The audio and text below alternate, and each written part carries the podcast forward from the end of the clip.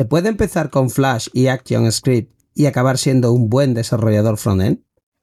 Si programo con Vanilla JavaScript y no me descargo megas y megas de dependencia, ¿soy un desarrollador frontend de verdad? JavaScript es desarrollo frontend. ¿Qué podemos hacer en Azure con él? ¿Debe el desarrollador sentarse a pensar qué tiene que hacer el usuario? ¿O directamente empieza a seleccionar frameworks y herramientas? Spoiler, si escoges lo segundo, va mal.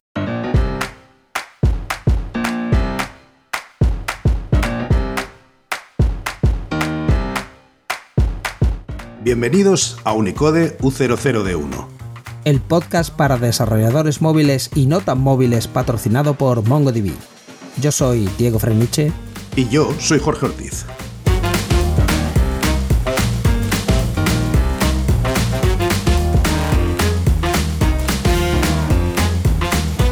Unicode U00D1. Segunda temporada, episodio 8. Developer Experience y Azure. Hola, bienvenidas y bienvenidos a un nuevo episodio de Unicode U00D1. Hoy tenemos como invitada a Natalia Bendito. Natalia viene desarrollando para la web desde principios de los años 2000. Empezó como desarrolladora ActionScript y LAMP Stack para luego centrarse en las experiencias frontend, mayoritariamente. De ahí a diseñar sistemas como arquitecta frontend y luego full stack, liderando equipos y como arquitecta de soluciones en MongoDB. Ahora se desempeña en el rol de Principal Program Manager, lead para experiencia de desarrollo en JavaScript y Node.js en Azure. Hola, ¿cómo estáis? Natalia, ¿cómo estás, Jorge? Estoy muy bien, ¿cómo están? Estoy muy contenta de estar aquí con ustedes. Entonces estamos nosotros. Gracias por, por, prestarte, Natalia. Has contado una experiencia, Diego, aquí tu trayectoria que es muy interesante. Creo que para empezar con esa experiencia, quiero que nos cuentes cómo llegaste a esto de, del Action Script y del Lab, porque seguro que tú fuiste de informática de carrera.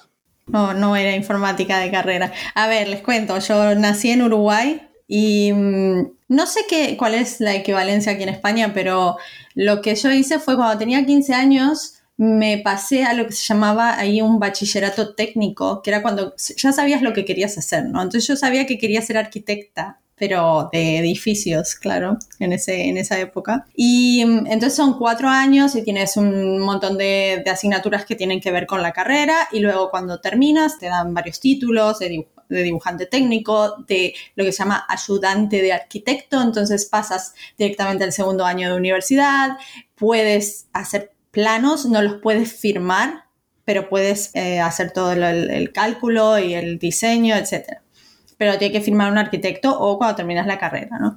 Pero cuando estaba en cuarto año, entré en contacto con el diseño por, por ordenador, el CAD, ¿no? Entonces, ah, estábamos, nosotros hacíamos los planos a mano, ¿no? Eh, con tinta, pero en cuarto año empezamos a hacerlos con CAD y a mí me encantó. Yo ya, ya venía haciendo sitios web con front page y me, me gustaban mucho los ordenadores desde chica, etc.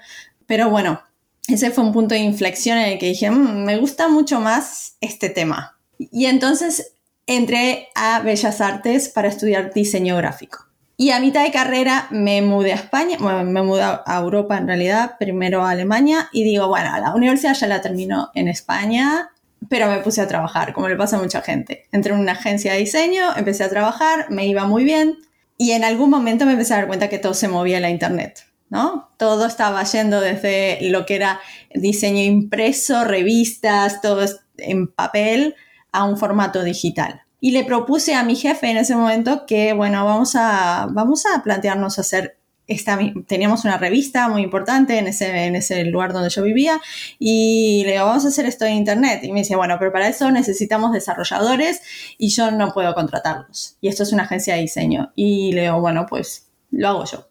Y ahí empecé a autoenseñarme, bueno, con recursos de la comunidad, por supuesto, con todo lo que había en Internet, con open source, con foros que ya ni existen. Empecé a aprender ActionScript, a hacer sitios en Flash, pero claro, lo que era tipo diseñarlos en el escenario de Flash no me era suficiente. Yo quería hacer más cosas y ahí tuve que aprender, por, eh, por supuesto, ActionScript y de ahí ya empecé a aprender PHP porque después quería mandar formularios y quería hacer cosas más complicadas y quería aprender a, bueno, todo el tema del hosting.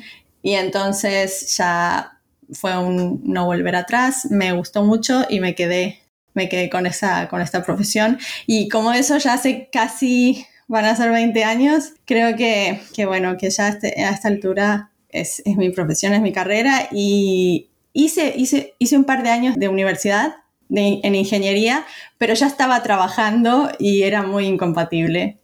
Entonces, bueno, dije, bueno, ya algún día la terminaré la carrera.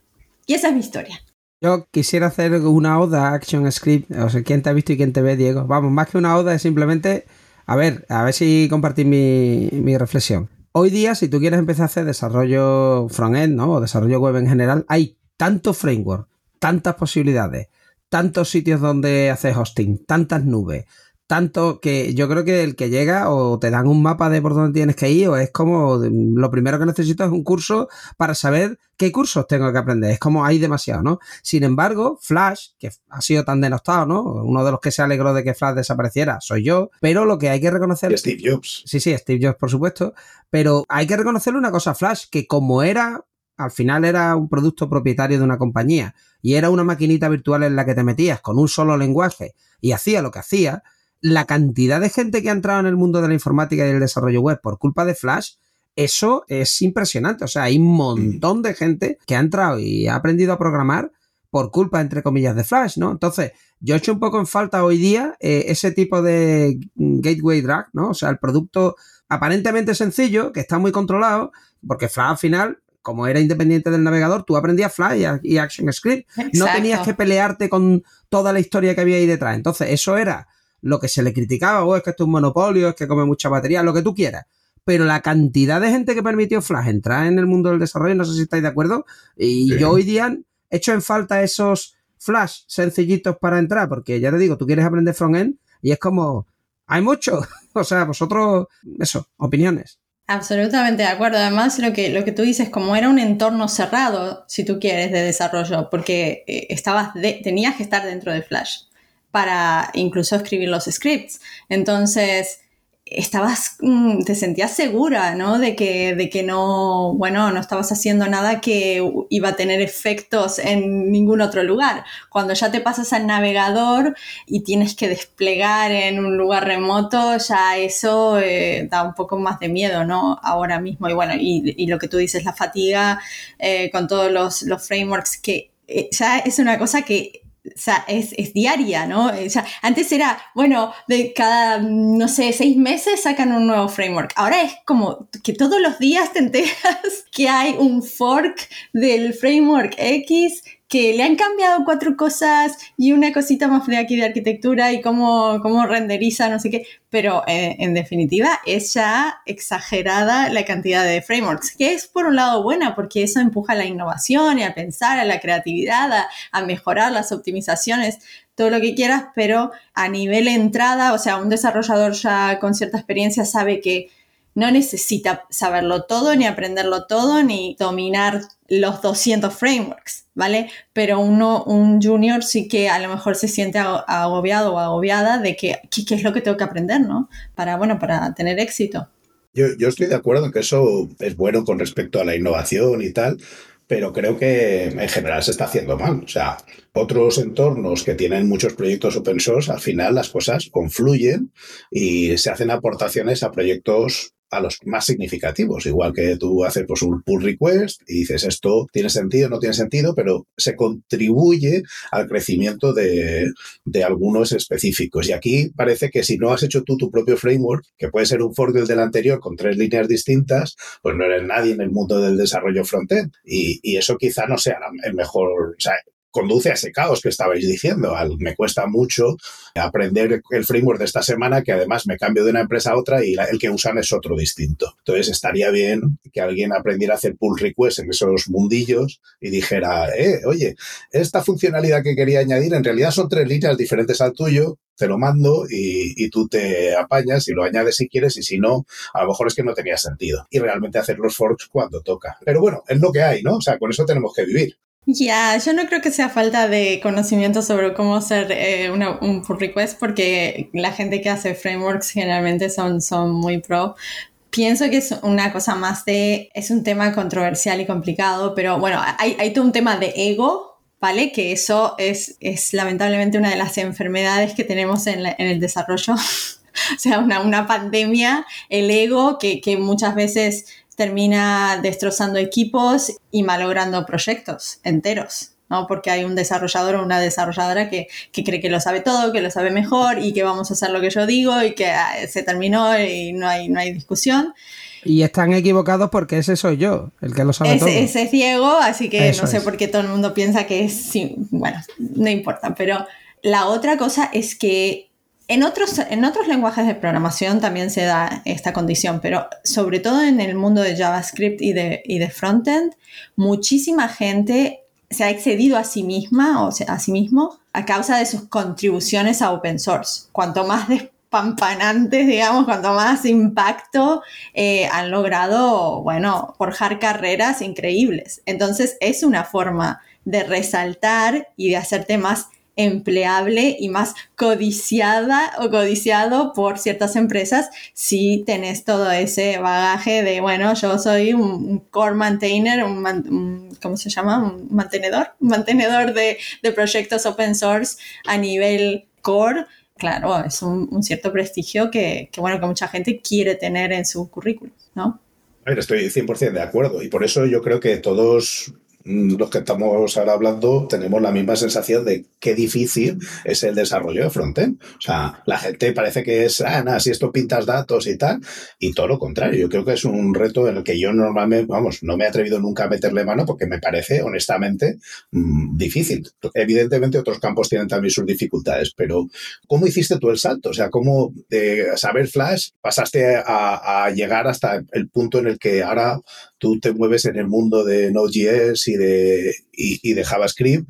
¿Cómo ha sido la evolución en ese camino? Bueno, recordemos que no ha sido de la noche a la mañana, ¿no? Que han sido muchísimos años, pero una cosa que quiero desmistificar porque, porque se ve por ahí, eh, vuélvete senior en cuatro meses de bootcamp. No ocurre de esa manera generalmente. O sea, incluso, incluso los que tenemos muchísimos años de experiencia, esto es típico, ¿no? Cuanto más sabes, más sabes que no sabes, o, más te das cuenta de todo lo que no sabes. Es, es, así, entonces siempre sientes que tienes muchas más cosas para aprender. Bueno, o sea, ciertas condiciones de mi carácter, de que soy muy curiosa, de que me gusta aprender, de que me, encanta, me encanta aprender cosas nuevas, entonces le dedico tiempo, le sigo dedicando hasta el día de hoy, porque lógicamente para, para trabajar en, en, el rol en el que estoy ahora, en el que tengo que garantizar que los desarrolladores JavaScript, o sea, todos los desarrolladores JavaScript, independientemente del framework con el que están trabajando o que no están trabajando con framework, o si es Node.js o SpiderMonkey o, o el runtime que se les dé la gana, uno custom que se acaban de inventar, pueden desplegar en Azure, tienes que estar todo el día aprendiendo cosas nuevas. Entonces, empezó así, ¿no? Quiero saber más, quiero saber más, quiero saber más. Entonces yo entré a una empresa que se dedicaba al, al stack de Adobe y ahí fue cuando, bueno, yo, yo me dedicaba a hacer la parte frontend, ¿no? Y, y empecé a, a, tomar el rol de tech lead. Y bueno, entonces ya me, me empezó más eh, a interesar el tema de las APIs porque quería optimizar el tema de peticiones. Entonces te vas metiendo cada vez más, bueno, cómo se diseña la API, quiero diseñar una API, uh, cómo la despliego a la API. Y entonces ya me fui metiendo cada vez más al, al, lado servidor hasta que ya estaba, digamos, operando, funcionando en un modo full stack, digamos. Y después ya me empezó a interesar más el tema de la arquitectura y qué está pasando y dónde vienen los datos y cómo los, cómo, cómo los manejamos y cómo son los modelos de datos. Y ahí ya me metí a fondo en el tema bases de datos y fue cuando me, me fui a trabajar a MongoDB y conocí a Diego. y bueno, y, y, el rol en el que estoy ahora fue, fue bastante, o sea, espontáneo, fue una invitación a, a participar de un proceso porque pensaban que era la persona adecuada para ese rol. Y bueno, me parece que sí, porque ya estoy bastante tiempo ahí. Pero sí, siempre, siempre es ir aprendiendo más cosas, ¿no? Eh, abrirse y aprender, pero aprender con objetivos marcados, no porque fulanito menganito dice que este framework es el mejor. Es siempre la pregunta, ¿y por qué es el mejor? ¿Qué problema resuelve? ¿Es un problema que yo tengo? Si no es un problema que yo tengo, a mí no me interesa es un poco, digamos, es el, modelo mental que, hay que tener para no sobrecargarse, ¿no? De aprendizaje y de, conocimiento. Bueno, entonces, con esos, esos planes de aprendizaje, que yo estoy de acuerdo y además creo que eh, lo hemos comentado en algunas otras ocasiones, al final, eh, una de las cosas que más disfrutamos los que nos gusta este trabajo es el constante aprendizaje, el, el ir cambiando de una cosa a otra y que al final pues no se te hace aburrido porque sigues haciendo las mismas cosas que hace 30 años. El haber cambiado y haber aprendido cosas nuevas para mí ha sido un gusto y me sigue gustando aprender cosas nuevas. Y hay veces que es verdad que yo soy un poco más desorganizado que tú, claramente, Natalia, y aprendo cosas con propósito de, esto no sé para qué sirve, pero, pero voy a mirarlo porque me llama la atención. Es, es, poco productivo, a veces termina en no sirve para nada, pero el flujo que tú dices me parece muy interesante. Cómo eh, escoger esos frameworks y me gustaría saber a dónde te han llevado esas preguntas. O sea, cuáles son los frameworks que tú dices, este eh, sí resuelve problemas de los que yo tengo. Y, ahora mismo, ¿con qué juegas? ¿Cuáles son los juguetes que tienes en tu carpeta? Bueno, pues yo, yo para, para, empezar no desarrollo para producción ahora, no desarrollo sitios que van a ser desplegados en producción, porque estoy, a ver, desarrollo sí herramientas que en definitiva sí que están desplegadas en algún lado para que los demás las usen, pero no proyectos, ¿no? En los que se use un framework como tal en el frontend. Pero bueno, en su momento, y estoy hablando hasta el 2019 y los ocho años anteriores, yo estaba trabajando en Cognizant, como les explicaba, como tech lead full stack, en ese stack, ¿no? De, de Adobe. Y a mí bueno, como, como framework JavaScript en esos, en esos entornos o, contextos enterprise, para mí siempre el framework de preferencia era Angular. Pero era Angular, bueno, no solo por la arquitectura, sino por la documentación, por la facilidad de decir, bueno, estás, estás, revisando una pull request, hay algo que no está hecho como se debe hacer o según la opinión de ese framework puedes referenciar la, eh, guía de estilos y es muchísimo más fluido, sobre todo si tienes eh, un equipo distribuido, ¿no? Está todo mucho más organizado, es un framework que lo tiene todo pensado, ¿no? Y que además sigue evolucionando y vemos que es 2022, eh, sí, 2022, y le habían dicho a Angular que le quedaba nada hace tres años y sigue evolucionando y ahora va con standalone components, con le quitan los módulos, o sea, es un, un framework que está, que se le invierte muchísimo desarrollo y tiempo y bueno, y hay unos profesionales enormes trabajando ahí.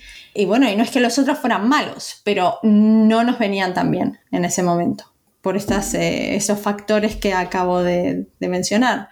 Y luego empecé a experimentar más con, porque además el mundo JavaScript o el ecosistema de JavaScript es muy circular, o sea, vuelve siempre al punto de partida. Entonces empecé a experimentar con, con JavaScript vanilla, ¿no? Lo que se llama, sin ningún tipo de framework, porque al evolucionar la especificación te permitía hacer muchísimas cosas sin necesitar una abstracción adicional que tienes que mantener como un framework. Y entonces eh, ya los últimos sitios, eh, casi que todas las plataformas, eh, los, los desarrollábamos con JavaScript y Web Components. Entonces eso mm, resolvía perfectamente todos los problemas.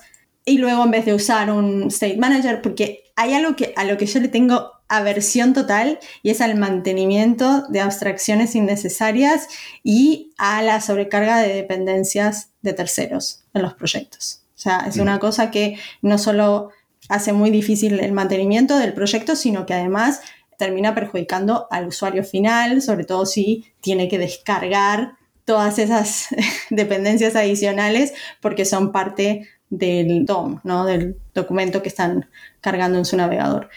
Entonces, bueno, lo que decía, eh, intentamos ir simplificando y, usando muchísimas APIs del navegador, como post-message para hacer PubSub o publicación suscripción y así evitar tener que mantener un, un gestor de estado y este tipo de cosas, siempre intentando utilizar lo que viene nativo en los entornos en los que va a estar el usuario, ¿no?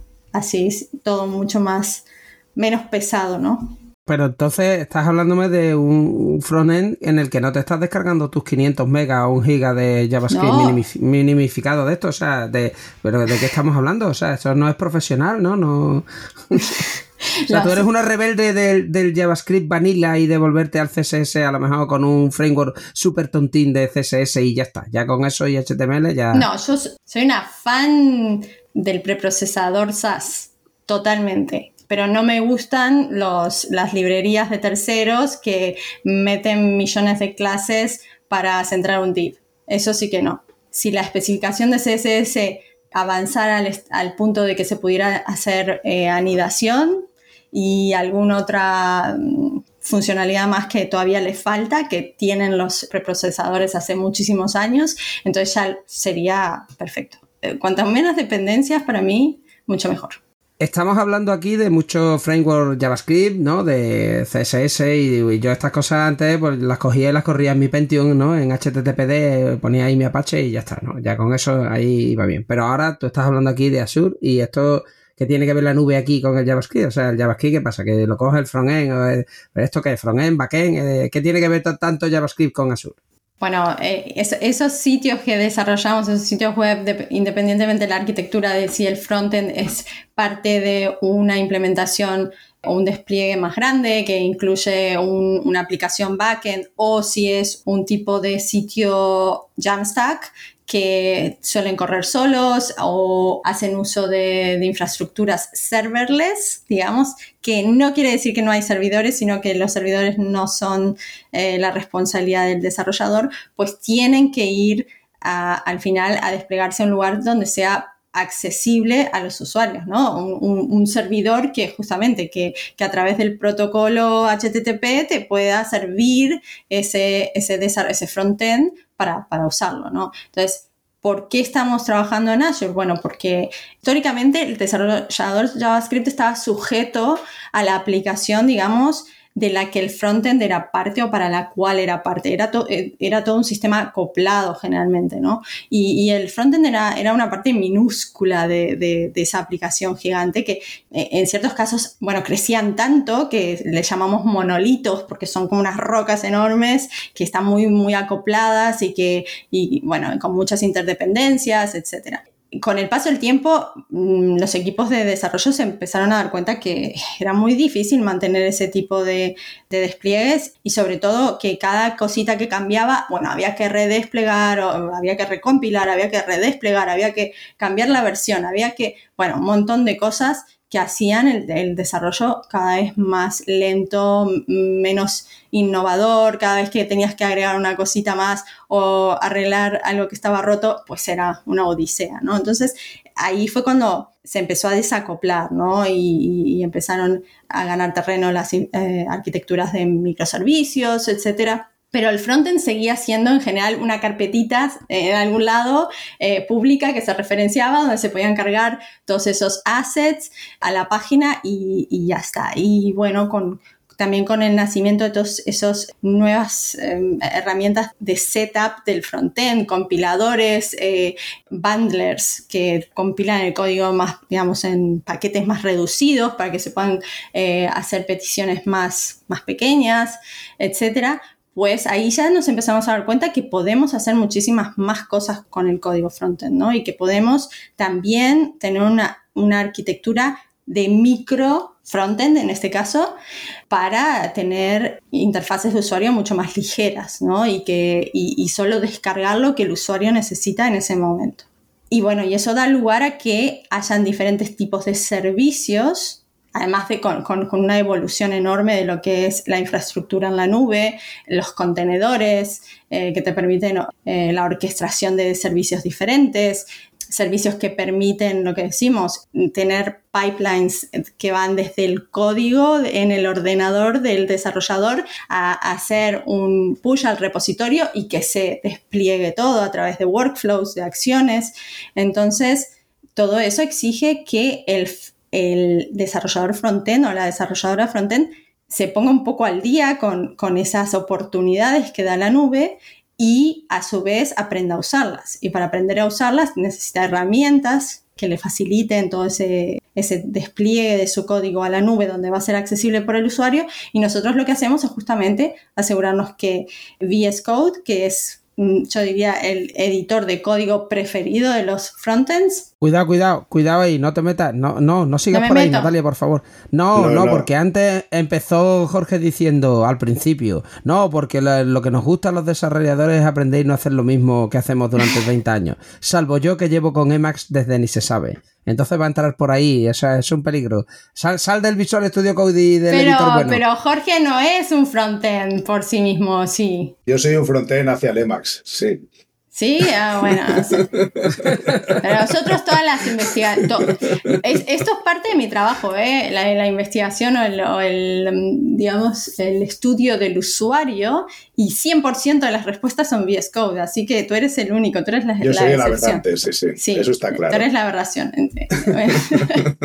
Pero bueno, entonces lo que hacemos es desarrollar eh, em, extensiones que permiten bueno, integrar con, otros servicios, con, APIs, bueno, eh, la optimización del código, ¿no? El linting, el, yo qué sé, millones de cosas que, hay a disposición del desarrollador y la desarrolladora para, para hacer su, trabajo más eficiente y más productivo y luego, ¡pum!, desplegar de una manera continua, generalmente si están en un... Claro, un entorno de, integración continua, claro. Sí, sí, sí, exacto. Yo creo que hay mucha gente que no todavía no tiene claro que los Azure Pipelines son como las GIF Actions, pero no tienes que escribir un ficherito y subirlo, sino que lo puedes hacer incluso de manera gráfica, con lo cual no tienes que estar peleándote ahí todo el rato con el repo. Uy, me he equivocado, push. Uy, me he equivocado, push. Voy a mirar el log. Uy, no va bien. Uy, me he equivocado, push. Y entonces como GitHub tú antes molabas. Lo puedes, hombre, no, que puedes editar directamente en GitHub, ¿no? Y probarlo, pero al final te quedan 200 comidas ahí que tienes que hacer un squash, porque si no es cambio, cambio, cambio, a ver si esto funciona, ¿no? Ya, bueno, y todas esas cosas que son tan obvias para nosotros ahora porque es como lo que venimos haciendo de toda la vida, pues hay gente que necesita aprender a usarlas y, y si, si vienes, si vienes de un, de un ¿cómo se llama? Una carrera distinta, como yo, por ejemplo, igual necesitas también más guía, ¿no? Para hacer las cosas bien, ¿no? ¿Cuáles son las, mejores prácticas? ¿Cómo se hace esto de manera más eficiente? Y, eso es a lo que nos dedicamos también, porque el contenido, o sea, yo trabajo en lo que se llama end-to-end, desarrollo end-to-end o experiencia de usuario end-to-end, es desde el contenido, lo que es el, contenido de aprendizaje, la documentación, hasta bueno, los servicios de despliegue. Pregunta. Estamos hablando de que Visual Studio Code, pues, yo qué sé, es el más usado probablemente por los, los desarrolladores perdón, de frontend. Eso aparte se usa para todo porque no es, una, es un editor fantástico. GitHub hoy día también es de Microsoft. Visual Studio Code es de Microsoft. Azure te da como una nube para correr pues en contenedores o usando funciones serverless o todo este tipo de cosas, pues te permite correr también web dentro de Microsoft, pero no veo yo el Angular que era de Google o el React que era ¿no? de lo que ahora se llama Meta. ¿Tú, eh, ¿Podemos esperar a lo mejor un super framework de esto de frontend que venga de la mano de Microsoft? Porque es como la pieza gorda ¿no? que falta ahí para tener como una propuesta grande, grande de, ¿no? de cara al frontend. ¿Qué piensas? Pues mira, la verdad es que Microsoft tiene muchísimas herramientas que, hay que, no todo el mundo conoce, ¿no? Y framework em, como Angular, ¿no? Pero lo que sí estamos trabajando, hay un equipo trabajando, es en un framework PWA, ¿vale? Que, nosotros asumimos es el futuro de, de, la web. Pero es que ya no sé lo que es eso. Es que yo no sé lo que es eso del PWA, sí, sí. Son, sí, son aplicaciones web progresivas que pueden ser desplegadas como aplicaciones nativas en, desktop y en, y en, móvil y funcionan de la misma manera y tienen incluso como, tienen manifiestos y muchísima metadata, entonces se puede hasta crear un, icono del, del móvil y el, el usuario tiene la impresión de que está en una aplicación nativa de móvil y es, y es una aplicación que funciona de exactamente de la misma manera en un entorno de navegador. ¿no? Entonces, bueno, eso es básicamente el desarrollo Vale, yo déjame que, añada una mini pregunta para que lo extiendas, porque aunque muchos de los que escucharán pues sabrán lo que es una aplicación progresiva en móviles, lo que quieres decir básicamente es que esto va a pedacitos, ¿no? Porque no, todos los, que escuchan esto a lo mejor han hecho desarrollo de móviles. O sea, progresiva al final, es decir, me llevo un pedazo, eh, ese es el que uso y conforme voy necesitando más, voy descargando otros, ¿correcto?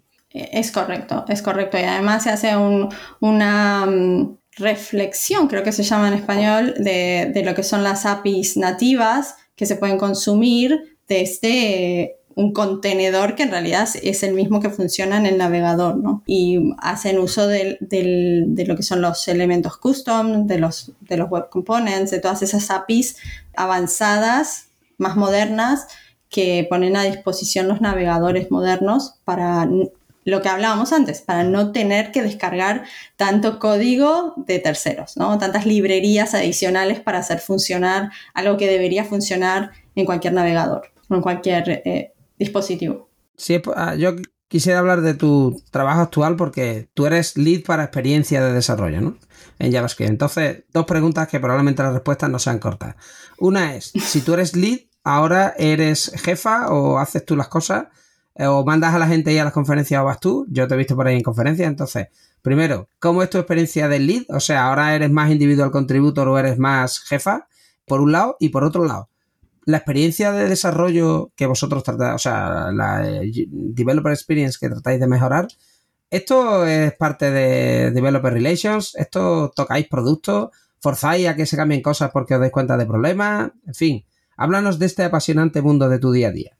Vale, para empezar, soy contribuidora individual, no soy manager, así que no tengo, no soy jefa de nadie, por suerte, porque yo fui manager durante 10 años y creo que cuando uno es manager de, de ingenieros, tiene que dedicarse a eso, a la gente y poner la tecnología de lado. Y yo estoy más interesada en este momento en la tecnología y no quiero dejar a nadie descuidado. Entonces, es una de mis condiciones. Cuando entré a MongoDB fue exactamente la misma. Contribuidora individual por todo el tiempo que se pueda. Pero, ¿por qué soy lead? Porque me encargo de diseñar la estrategia que se va a implementar. Y eso es una, una estrategia que se implementa interseccionalmente con la ayuda de muchísimos equipos o con la colaboración de muchísimos equipos.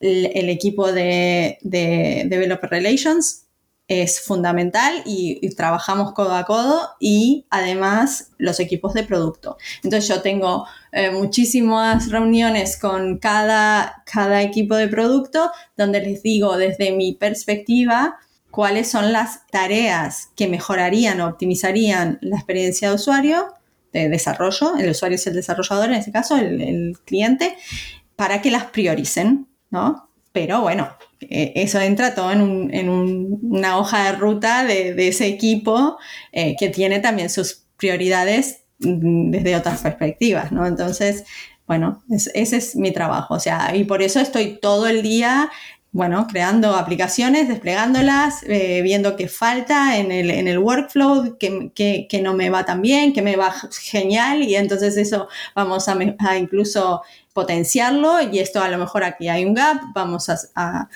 cerrarlo y, esa es, esa es mi, tarea al día a día. Y sí, y hago muchísimo, muchísimo de conferencias, pero eso porque lo venía haciendo desde bastante tiempo y me, me gusta mucho. Entonces, cada vez que puedo, me voy de conferencia.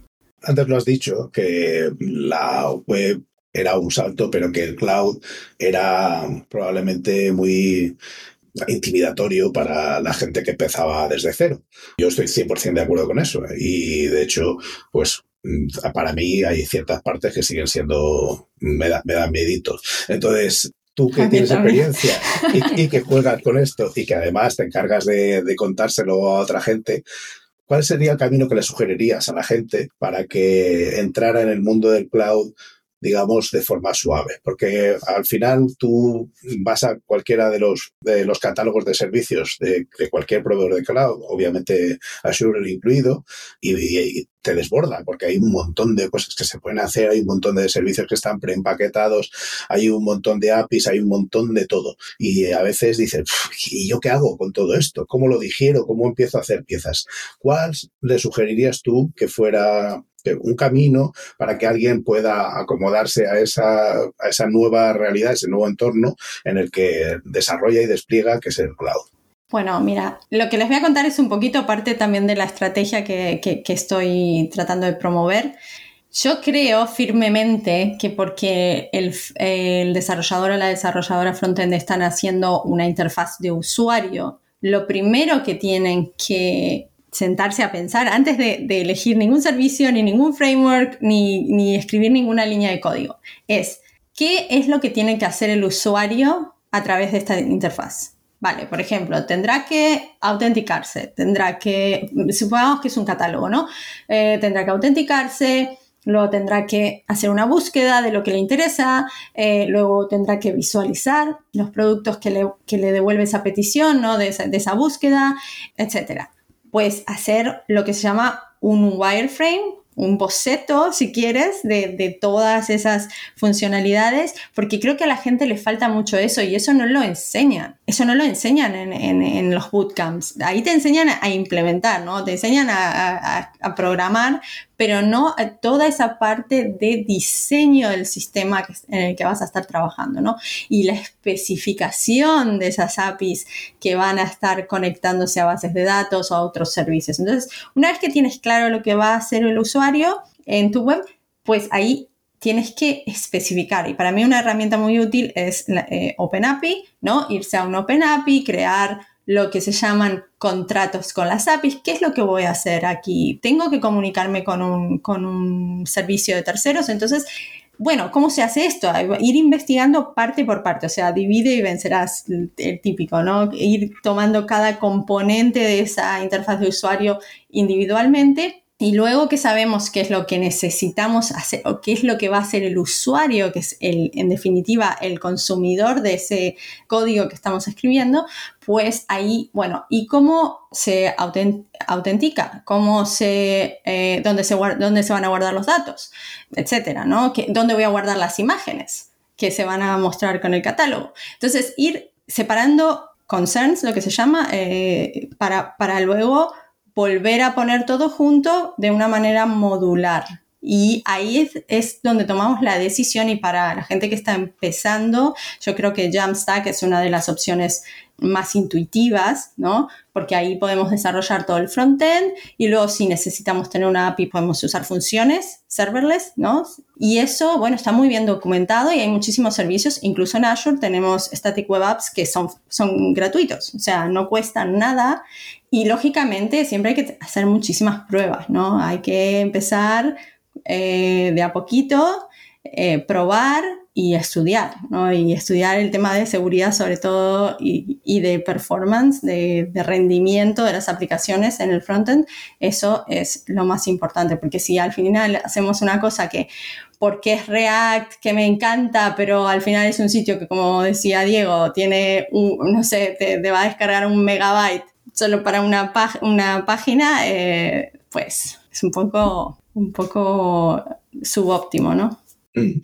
Y, y, estas pruebas que tú dices, seguro que hay alguno que está pensando, claro, tú porque lo tienes gratis, el Azure a ti te lo dan parte de tu trabajo, pero claro, aquí a mí las pruebas me cuestan pasta. Hay, ¿cuánto, ¿Cuál es el equilibrio de la pasta que te tienes que gastar, el dinero que tienes que emplear en hacer pruebas? O sea, ¿cómo llegas al conjunto mínimo de esto? Lo he probado, tiene sentido, ya puedo empezar a pasarlo a producción y no me ha costado, no he tenido que vender a ninguno de mis hijos, ni ningún órgano vital. No, yo creo que para personas que están empezando y tienen proyectos personales o proyectos como hobby o proyectos de aprendizaje, en general todos los proveedores, como decía, incluyendo Azure, tienen eh, estos, estos planes que son completamente gratuitos y no tienen, bueno, tienen limitaciones, sí, no vas a poder hacer 200.000 eh, despliegues cada día, ¿no? Pero bueno, eso tampoco es, es, algo que,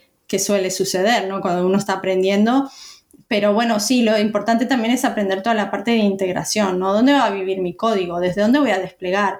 Tengo que, tengo que probar localmente. Las herramientas que elijo tienen un emulador local donde puedo ver, donde puedo levantar un servidor localmente y probar antes de mandarlo a la nube, porque eso también te ahorra muchísimo dinero cuando, cuando vas escalando, ¿no? Cuando el sitio va creciendo.